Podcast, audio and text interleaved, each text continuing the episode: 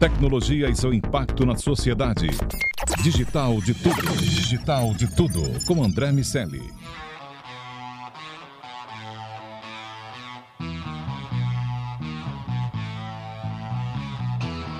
Salve, salve habitantes da sociedade digital, sejam muito bem-vindos. Eu sou André Miceli e está começando mais um Digital de Tudo. Você vem com a gente aqui nesse podcast da Jovem Pan e nessa próxima meia hora o assunto é o C-Level e a tecnologia. Comigo, como de costume, meu amigo Iago Ribeiro. Tudo bem, Lago? Tudo bem, André. Vamos nessa. E o nosso convidado de hoje é o Guilherme Brasil, CTO da Softplan. Guilherme, seja muito bem-vindo ao DDT. Muito obrigado, obrigado aí pelo convite. É um prazer aí estar aqui com vocês e compartilhar um pouquinho das histórias aí do mundo da tecnologia. Muito bom. É justamente sobre as histórias que a gente vai, vai, vai falar. É isso que a gente explora aqui no DDT e vou começar te perguntando por a sua história atual. É, como tem sido esse período Softplan? Você está a, a Softplan vem passando por um processo é, de, de transformação, crescimento, enfim, quero ouvir como é, você tem acompanhado esse processo e as suas atribuições. Legal. É, acho que como todo mundo que vive na tecnologia vive nesse mundo super agitado, né? Eu acho que eu vivo duplamente agitado porque a gente brinca na Softplan que ela é uma empresa nova todos os dias e agora mais recentemente num processo de expansão bastante significativo e se tornou ainda mais intenso. Mas eu fui para Softplan em 2016, de lá para cá é, passei por diversas, diversas posições dentro da companhia e desde que os sócios fizeram a transição para o conselho, ali meados de 2021, é, eu faço parte do comitê executivo posição, na posição de é, diretor de tecnologia do grupo, né? Então, pegar uma empresa que cresceu bootstrap, tem negócios em diversas áreas e hoje está crescendo fortemente no processo de M&A, é, um, é, quase que um playground, né? Para quem, quem viveu a vida inteira em tecnologia, poder, é, enfim, fazer de tudo um pouco, né? De várias tecnologias, vários negócios diferentes, vários mercados diferentes. Deve ser um pouquinho do, do dia a dia que eu passo ali na Softplan. Guilherme, eu queria entender um pouco mais sobre o teu processo decisório para essa carreira, né? Não é qualquer pessoa que se sente confortável com cada dia sendo de uma forma diferente, múltiplos segmentos, principalmente no ramo de tecnologia. Como é que você decidiu é, lá atrás, né, o a tua, teu início tanto de processo de decisão acadêmico, como escolha também de posicionamento de mercado. Como é que foi esse processo para você? Eu gosto dessa pergunta porque eu brinco que quando a gente olha para trás é fácil a gente construir uma história bonita, né? É, não sei se ela é tão fácil assim quando a gente está começando lá na carreira. É, eu acredito que a, a, mudança ali do pro processo de gestão acabe, acabou acontecendo quase que empurrado. Mas eu sou um nerd tradicional, ganhei meu primeiro computador com 9 anos de idade, fui super autodidata. É, nunca pensando necessariamente em fazer carreira de tecnologia. Meus pais são da área de saúde, são médicos, né? Então nunca teve uma conexão direta com tecnologia. É, então, foi muito mais por uma questão de interesse pessoal, fui, fui evoluindo, brincando um pouco ali com a questão de, de aprender a programar, de fazer algumas coisas. É, minha, minha, minha leitura, quando fui para fazer é, universidade, era muito mais para a área de engenharia, né? Fui fazer engenharia elétrica na Universidade Federal de Goiás, mas nunca desconectado do mundo do, do de tecnologia, principalmente ligado é, a software. O, in, o, engraçado é que a parte técnica da minha carreira eu acabei desenvolvendo muito mais no mundo de telecomunicações e infraestrutura do que no mundo de software. E eu, eu migrei para o mundo de software por acaso completo. É, em 2000, lá, em meados de 2000, a DataSul, hoje TOTUS, né, estava querendo criar o que a gente conhece como SaaS hoje, mas na época não existia nenhuma infraestrutura para aprovisionamento de sistemas no modelo de serviço. É, e eles precisavam de alguém para projetar a parte de infraestrutura, de data center, enfim, para provisionar o sistema, né, o RP da DataSul naquela época. Eu acabei entrando nesse projeto é, e a partir daí eu me conectei fortemente com, com o mundo de software. DataSul, é, eu fiquei na parte técnica muito tempo dentro da, da, da DataSul e um belo dia tive a, a ideia de empreender, né? Acabei montando uma empresa de serviço E nessa montagem de empresa de serviço foi onde eu realmente comecei a transição do que era um mundo absolutamente técnico para um mundo mais é, para uma carreira um pouco mais voltada para gestão. É, acabei voltando para a DataSul depois, né? Ela, ela comprou um pedaço da operação é, da empresa que eu, que eu montei. É, e a partir daí eu voltei já como gerente de desenvolvimento de mercado e tive um mentor espetacular chamado Giovanni Amaral, foi o cara que foi me direcionando um pouco para ir mudando de área e fui desenvolver então a parte de negócios é, na época da DataSul, mas sempre voltada para a conexão entre o mundo de software e o mundo de, é, de infraestrutura. É, a partir daí, eu acho que teve um, uma coisa que foi talvez um pouco diferente do que é o convencional, né? Porque quando eu voltei para esse.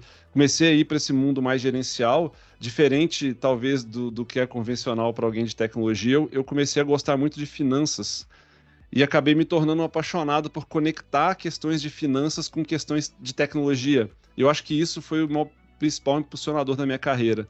E a partir daí, segui por algumas, por algumas outras empresas, mas sempre aumentando assim a minha exposição muito mais pela capacidade de conectar finanças com tecnologia do que exclusivamente pelas questões de tecnologia. Então foi um pouco por aí que eu fui que eu fui navegando, né, até chegar hoje. Então não foi exatamente uma decisão planejada, foi uma sequência de acontecimentos que acabaram me trazendo aqui até onde eu, onde eu estou. Guilherme, nesse processo de expansão, de aquisição e, de crescimento, um CTO lida com várias arquiteturas, plataformas, linguagens e soluções tecnológicas. Como você tem feito para equalizar essa demanda? Reescreve software, compra pacotes e expande esses pacotes para as BUs que estão sendo integradas ou desenvolvidas? De que maneira é, você tem entregue soluções tecnológicas para esse ambiente que, que é, de certa maneira, imprevisível, dado que é, as empresas têm, as empresas que vão sendo compradas e, e o, o, desenvolvimento é, dessas novas BUs nem sempre é tão estruturado como um CTO gostaria. Boa. É, de fato, de fato acaba é, é, natural, né, num processo desse de crescimento inorgânico, a gente criar uma diversidade maior do que já é a diversidade natural, né, de uma empresa de tecnologia que é multimercado e multisoftware. É, parte desse, parte desse, dessa problemática a gente trata antes das aquisições, né? Então, assim, por mais que a gente não não tenha uma restrição das tecnologias que a gente vai embarcar, que a gente brinca assim, é, não dá para também ser absolutamente exótico, né? A gente não pode ter um completo desconhecimento sobre aquela tecnologia que a gente está adquirindo. Mas nat naturalmente algumas linguagens, alguns frameworks que são diferentes, né, dos que a gente está habituado, eles entram dentro do, do, sistema. Então tem um processo de due diligence técnica bastante importante. Então a área de tecnologia dentro da, da Softplan ela é, ela é muito inserida no processo de M&A depois, quando acontece a, a aquisição e a incorporação, a decisão que nós tomamos foi: não faz sentido a gente buscar uma, uma padronização plena. Faz muito mais sentido a gente usar tecnologias que são próximas e compartilhar o conhecimento entre as áreas de negócio que a gente tem. Então, dando um exemplo bem objetivo. A gente tem uma operação, por exemplo, que roda em Java e a gente acabou adquirindo uma nova empresa que também roda em Java, ok, essas duas coisas podem colaborar. Ah, não, mas essa nova empresa ela roda em outra tecnologia, em .NET, por exemplo, a gente não tem nada de .NET. A gente tem um time hoje, a gente tem um time de gestão de performance que o objetivo dele é exatamente conseguir compatibilizar tecnologias diferentes e trazer elas para as mesmas métricas. E a partir daí a gente conseguir entender se aquela tecnologia que a gente trouxe nova ela é mais ou menos eficiente do que as que a gente já tem, e se a gente trouxe alguma coisa nova que é mais eficiente, a gente tenta é, levar né, o que a gente tem hoje para esse caminho. Mas não é uma decisão de padronização. A gente tem muito mais investimento numa camada de. É nem governança é uma palavra ruim, mas é, é numa, numa camada de visibilidade, né? De, de você conseguir pelo menos ter comparabilidade entre esses ambientes do que necessariamente padronizar. É, o crescimento é muito rápido, né? Ficar reescrevendo as coisas toda hora é, é economicamente inviável. Então a gente olha muito mais para nossa capacidade de olhar estruturas diversas, do que para uma necessidade de padronizar todas as estruturas na mesma, na mesma tecnologia. Outras coisas, como por exemplo cloud, né, cloud providers, essas sim a gente tenta padronizar um pouco mais, é, porque daí a gente tem ganhos de escala. Então, o ganho de escala ele determina um pouco se a gente vai padronizar mais ou se a gente vai manter a diversidade das tecnologias. Guilherme, o que eu queria entender agora é que para além de, desse cenário né, que a Softplan atua, que é um cenário muito diverso, é um cenário com, com diversos casos específicos, segmentos diversos, desafios distintos. É, a, a, vida de um CTO não está nada fácil. Né? Você tem diversas questões para além né, do cenário complexo que vocês atuam que lidar. Eu, eu queria entender hoje quais são as suas principais é, prioridades da, da tua operação? O que, que você entende né, ao longo desse tempo, daquilo que você construiu como, de trabalho, de metodologia, é, daquilo que você entende que é mais importante um CTO focar nesse cenário de alta complexidade? É, o que, que você prioriza no teu dia a dia? Cara, sensacional. Eu divido, eu divido a minha leitura da operação e das minhas prioridades em seis grandes blocos. Que blocos são esses? Primeiro deles é como que a gente consegue de verdade ter uma estrutura que garanta o compartilhamento de boas práticas entre times. Então, muito mais do que analisar detalhes de um, de, um, de um time, de uma entrega, de um produto, mas quais são os mecanismos efetivos de compartilhamento de conhecimento que existem entre esse, essas squads. Porque não tem jeito, é, a estrutura é, hoje é muito grande, né? Então, são, são muitos, muitos times com muitos produtos. Então, o meu primeiro olhar é sobre como eu consigo ter a capacidade de entender se essas squads estão. É, realmente compartilhando conhecimento é, entre si, boas práticas entre si. Quais são essas boas práticas? Então, a catalogação disso é a minha primeira prioridade. A segunda, a segunda é um trabalho muito próximo é, meu com o time de gente e cultura. Não, não tem como a gente construir uma operação desse tamanho e crescer rápido como a Softplan se a experiência de cada pessoa que entra dentro da empresa não for muito boa. Então, é, está na minha agenda garantir que um colaborador, do dia que ele entra na empresa até o dia que ele sai, a experiência dele seja a maior experiência possível, melhor experiência possível, com menor fricção. Ele recebe um computador rápido, o computador dele é eficiente, ele tem os, os sistemas corretos para ele trabalhar, as ferramentas de colaboração são efetivamente é, funcionais. Então, essa jornada é uma outra coisa bastante importante. É, o terceiro pilar é o, é o, pilar que a gente chama de é, Proud Tech, ou comunidade de, de do, do, orgulho técnico interno. Muitas vezes, é como a Softplan, uma empresa que não trabalha diretamente com o mercado B2C, são operações que são mais B2B, muitas vezes os nossos desenvolvedores eles não estão em contato direto com os produtos que eles entregam. Então existe todo um trabalho de trazer a consciência do quão importantes são esses produtos que ele não enxerga a operação no dia a dia, diferente de alguém que opera com uma solução de varejo ou com uma solução, por exemplo, como o Spotify, que o próprio desenvolvedor pode usar no nosso caso, a gente precisa estar tá dando o tempo todo esse give back de como os nossos produtos performam para que as pessoas tenham um engajamento do, do, do, propósito que ela tem dentro da companhia.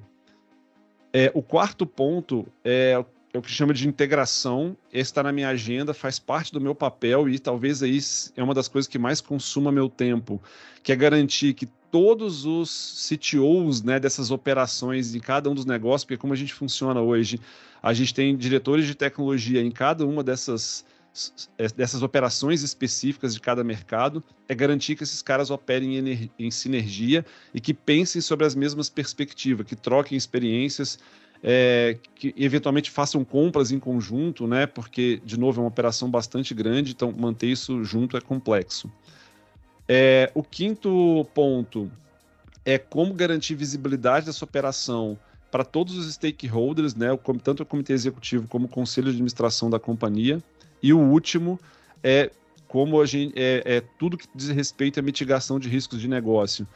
É, questões legais, como LGPD, por exemplo, segurança da informação. Né? Então, são as operações que, que, de alguma maneira, representem risco da companhia.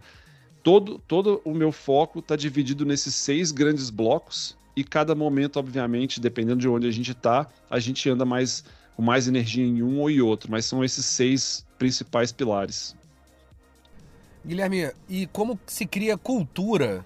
Como a tecnologia pode ajudar a criar cultura nesse contexto que é híbrido, que é, já lida com diversas organizações, com outras culturas, que de crescimento? Como vocês conseguem crescer e dar suporte à, criação de cultura? Eu, é, eu acredito em três, três grandes elementos que ajudam a fazer isso, né? O primeiro deles é comunicação constante, assim, e direta, quase que é, é bem mais fácil num sistema híbrido a gente descer a cultura, né, do que tentar fazer uma cultura mais bottom-up. Porque eu acredito em capturar toda a essência né, que está na operação, de que, que aquela operação precisa, dos desenvolvedores, pessoas de produto, enfim, todo, todo, todo o time mais técnico, capturar isso e tentar, através de uma comunicação recorrente, descer essas informações o tempo todo em todos os fóruns para que as pessoas possam ouvir. Não numa cascata, né, que um diretor que fala para outro gerente, mas de uma maneira mais ampla para a empresa. A segunda dela é a absoluta transparência de tudo que se faz.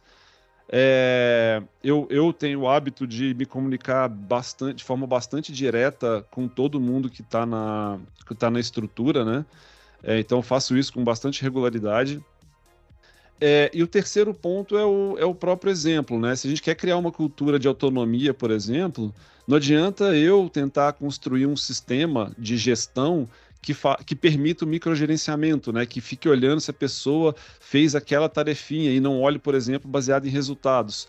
Então tem que partir do primeiro escalão, do primeiro nível da companhia, é, os exemplos que demonstrem de forma efetiva quais são os elementos de cultura que a gente quer. Se a gente tem, por exemplo, uma cultura que a gente quer aumentar de colaboração, eu não posso tomar decisões sozinhas. As pessoas têm que entender que elas participam dessas decisões. Então a gente tem mecanismos para fazer isso. Se eu quero que todo mundo seja transparente, eu também tenho que ser transparente. Eu tenho que ir lá divulgar os resultados da, internos de forma aberta, compartilhar as coisas difíceis com todo mundo. Né? Se eu quero que as pessoas me tragam as coisas, eu preciso dar esse exemplo. Então, para mim, são esses três grandes pilares assim que formam esse esse elo do bem, né, em torno da criação da cultura. E por último, que eu acho que envolve tudo isso é persistência, né? Não dá para criar uma cultura do dia para a noite, é uma coisa de longo prazo que você tem que fazer um pouquinho todos os dias com muita, muita, muita consistência até chegar lá. Guilherme, você também está tendo agora uma atuação, agora não, né? O que consta no seu LinkedIn, desde 2013 uma atuação como investidor. O que mudou nesses mais de 10 anos, né? 10 anos que a gente tem desse teu processo de atuação, investimento em empresa de tecnologia? A gente está agora num momento de transição é, se pensa sobre isso, né? na atuação na América Latina. A gente está indo para um cenário positivo, é uma boa hora de começar as pessoas já deveriam ter começado. Como é que está esse cenário? Eu, eu, tenho uma percepção de que existe um, uma evolução muito grande do, do, cenário de investimento em tecnologia no Brasil. Né? A gente, durante muito tempo, ouviu falar de outros ecossistemas, do Vale, de, de outros lugares, e eu tive até a oportunidade de conhecer muito de, muitos deles, mas há 10 anos atrás nós tínhamos muitos, muitos gaps do processo de investimento, principalmente quando a gente fala de startups early stage. Às vezes você tinha algumas, algumas empresas é, ou algumas aceleradoras que investiam em empresas um pouco maiores, agora um pouco menores. Eu acho que a grande diferença de 10 anos atrás para cá é que a gente tem praticamente toda a cadeia de investimento que uma empresa consegue sair lá desde o seu momento bem early stage até um IPO, ela, ela tem esse ecossistema dentro do Brasil. Ela não precisa necessariamente é, captar dinheiro é, externo para fazer isso. Acho que esse é, a primeira, é o primeiro ponto. O segundo ponto é o próprio amadurecimento de cada uma dessas etapas, de cada um desses investidores. A gente tem várias agências, né, várias aceleradoras, é, o mercado de, de anjos no Brasil melhorou. Então, cada um desses elementos que passam, né, que percorrem essa jornada, eles também evoluíram em si, eles sabem melhor o que perguntar. Os processos de mentoria para os empreendedores evoluiu muito, ele está muito mais eficiente, né? ele tem uma, é, uma cadeia, uma teia muito maior é, acontecendo.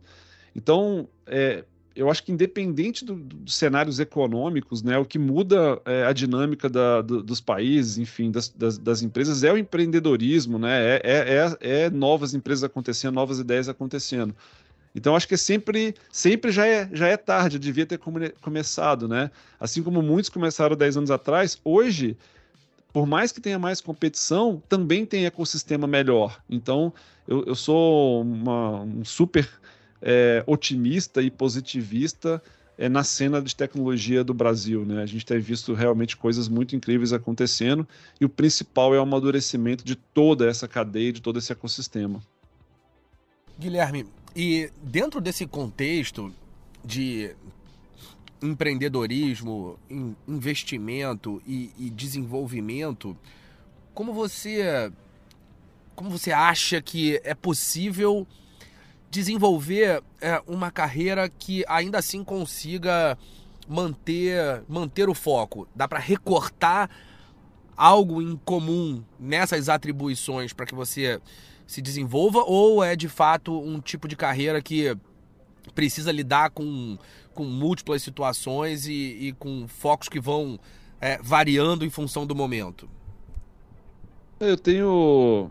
Acho que recentemente tem saído estudos e algumas, algumas discussões sobre um termo que eu gosto, que é adaptabilidade. Né? Eu acho que o foco é a arte de você determinar o que, para onde você vai olhar, mas por um tempo, por um tempo específico, né? Então, como eu falei, talvez aqui nos próximos 90 dias eu tenha uma determinada prioridade e eu vou olhar para isso com bastante intensidade, é, mas eu tenho que o tempo todo saber que daqui a um mês, daqui a duas semanas, podem vir novas variáveis que não estão sob o meu controle e que eu preciso ter a habilidade de me adaptar a essa nova realidade e determinar novos focos. Então, acho que é, muitas vezes se confunde essa questão do foco com uma rigidez plena e absurda em torno, né, assim, de uma única coisa. Mas para mim é, é, é, você ter determinados slots temporais, onde naqueles slots temporais você vai dar atenção plena a uma necessidade que você tem. Às vezes isso pode acontecer ao longo dentro do próprio dia, né? É, nós estamos aqui tendo a oportunidade de falar juntos aqui é, durante, é, durante um tempo, né, para gravar tem, tem toda uma preparação, né? Eu precisei organizar todas as minhas coisas para conseguir que nesse momento eu não tenha interrupções e que eu esteja com atenção plena para fazer esse trabalho, né? Para fazer esse bate-papo que a gente está tendo. Então eu vejo muito mais essa característica, né? Se eu pudesse dizer para um CTO, cara, quais são as duas principais coisas que você deveria conhecer tirando o hard skill natural, que é conhecer de tecnologia, eu diria que é gestão do tempo e finanças. Guilherme, para a gente encerrar, queria pensar um pouco futuro. A gente está num momento agora crucial né, de transformação, tanto de desenvolvimento, mercado de tecnologia. A gente tem de um lado inteligência artificial, está vendo um horizonte de computação quântica. A gente está vendo agora um desenvolvimento de low, um, um cenário de low code também se, se demonstrando para o mercado. Qual qual qual está sendo a tua visão sobre esses próximos passos do que vai acontecer com o mercado de, de programação, desenvolvimento de software? Eu, eu entendo que nós estamos é, bem, bem próximos de dar mais um, um salto muito significativo de produtividade. É, é assim que eu enxergo. A gente vem, quando a gente olha na história da tecnologia, e não só falando de computação, né, mas desde que as pessoas deixaram de precisar escrever no papel e passaram a ter uma, uma máquina de escrever que pudesse replicar as coisas, o que ela vai produzindo são saltos importantes de produtividade. É, a gente está, se a gente pegar o desenvolvimento recente é, dos últimos aí 3, 4 anos no que diz respeito a ferramentas que apoiam o dia a dia, principalmente de desenvolvedores, pessoas envolvidas em tecnologia, com inteligência artificial, é, é, é, incrível assim, a curva de, de, é, de criação né, de coisas novas e muito eficientes acontecendo. Então, o que, eu, o que eu entendo é que num futuro não muito distante, nós vamos experimentar um aumento absurdo de produtividade na implantação de novas tecnologias. Quando a gente olha para IA, a gente está olhando, por exemplo, para conseguir fazer um desenvolvedor, uma pessoa de produto ser muito mais eficiente. Quando a gente olha para low code, a gente está dizendo que pessoas que não são necessariamente ultra especialistas na área de desenvolvimento de software vão poder também construir algumas soluções para automatizar e melhorar o teu dia a dia. No fim do dia, isso vai trazer uma nova onda de um volume grande demais de novas, é, novos softwares, novas, novas automações para o nosso dia a dia. Então, para mim, a essência do que vai acontecer rapidamente é uma onda positiva, né, na minha opinião, de produtividade. Naturalmente, algumas funções param de fazer sentido num cenário desse, mas novas outras várias funções é, passam a fazer ser muito relevantes, né? é, nesse cenário mais produtivo. Então, eu sou também, nesse caso, bem otimista. Cético, né? Eu acho que algumas coisas que estão em hype, elas, elas dão uma impressão ruim, né, sobre esse tempo. Não acho que é um negócio que vai virar em necessariamente um ano, dois anos, mas certamente a gente vai ver uma onda bastante interessante sobre esse aspecto. Eu, por exemplo, tenho a oportunidade é, de é, ser tech advisor numa empresa, numa startup de, de investimentos de que opera num fundo quantitativo e a, as operações desse fundo quantitativo estão sendo cada vez mais treinadas por inteligência artificial, o que é, promove uma produtividade enorme para os analistas que estão olhando para o mercado. Então é nesse aspecto que o computador vai ajudando a gente, né, que a IA e a automação vai ajudando a gente a se tornar cada vez mais eficiente. Bom, quero convidar você que nos ouve a assinar o Digital de Tudo no seu agregador de podcast para ser avisado sempre que um novo programa for publicado. E também para você ficar de olho no Sociedade Digital, tá na rádio, na Panflix e agora na TV. Dá para ficar por dentro de tudo que acontece no mundo da tecnologia aqui na Pan. Quero agradecer demais ao Guilherme Brasil, CTO da Softplan. Guilherme, muito obrigado pela conversa. Muito obrigado, obrigado pelo convite aí. É, fico à disposição aí para mais papos. Meu amigo Iago Ribeiro, até semana que vem. Semana que vem, André, quero recomendar todo mundo a dar cinco estrelas lá pra gente no Spotify, no Google Podcast e no iTunes. Isso ajuda a gente demais. Bom, semana que vem a gente se encontra por aqui de novo para falar sobre o digital de todas as coisas, o lado digital de tudo. Um abraço para todo mundo. Tchau, tchau. Tecnologia e seu impacto na sociedade. Digital de tudo. Digital de tudo. Com André Miscelli.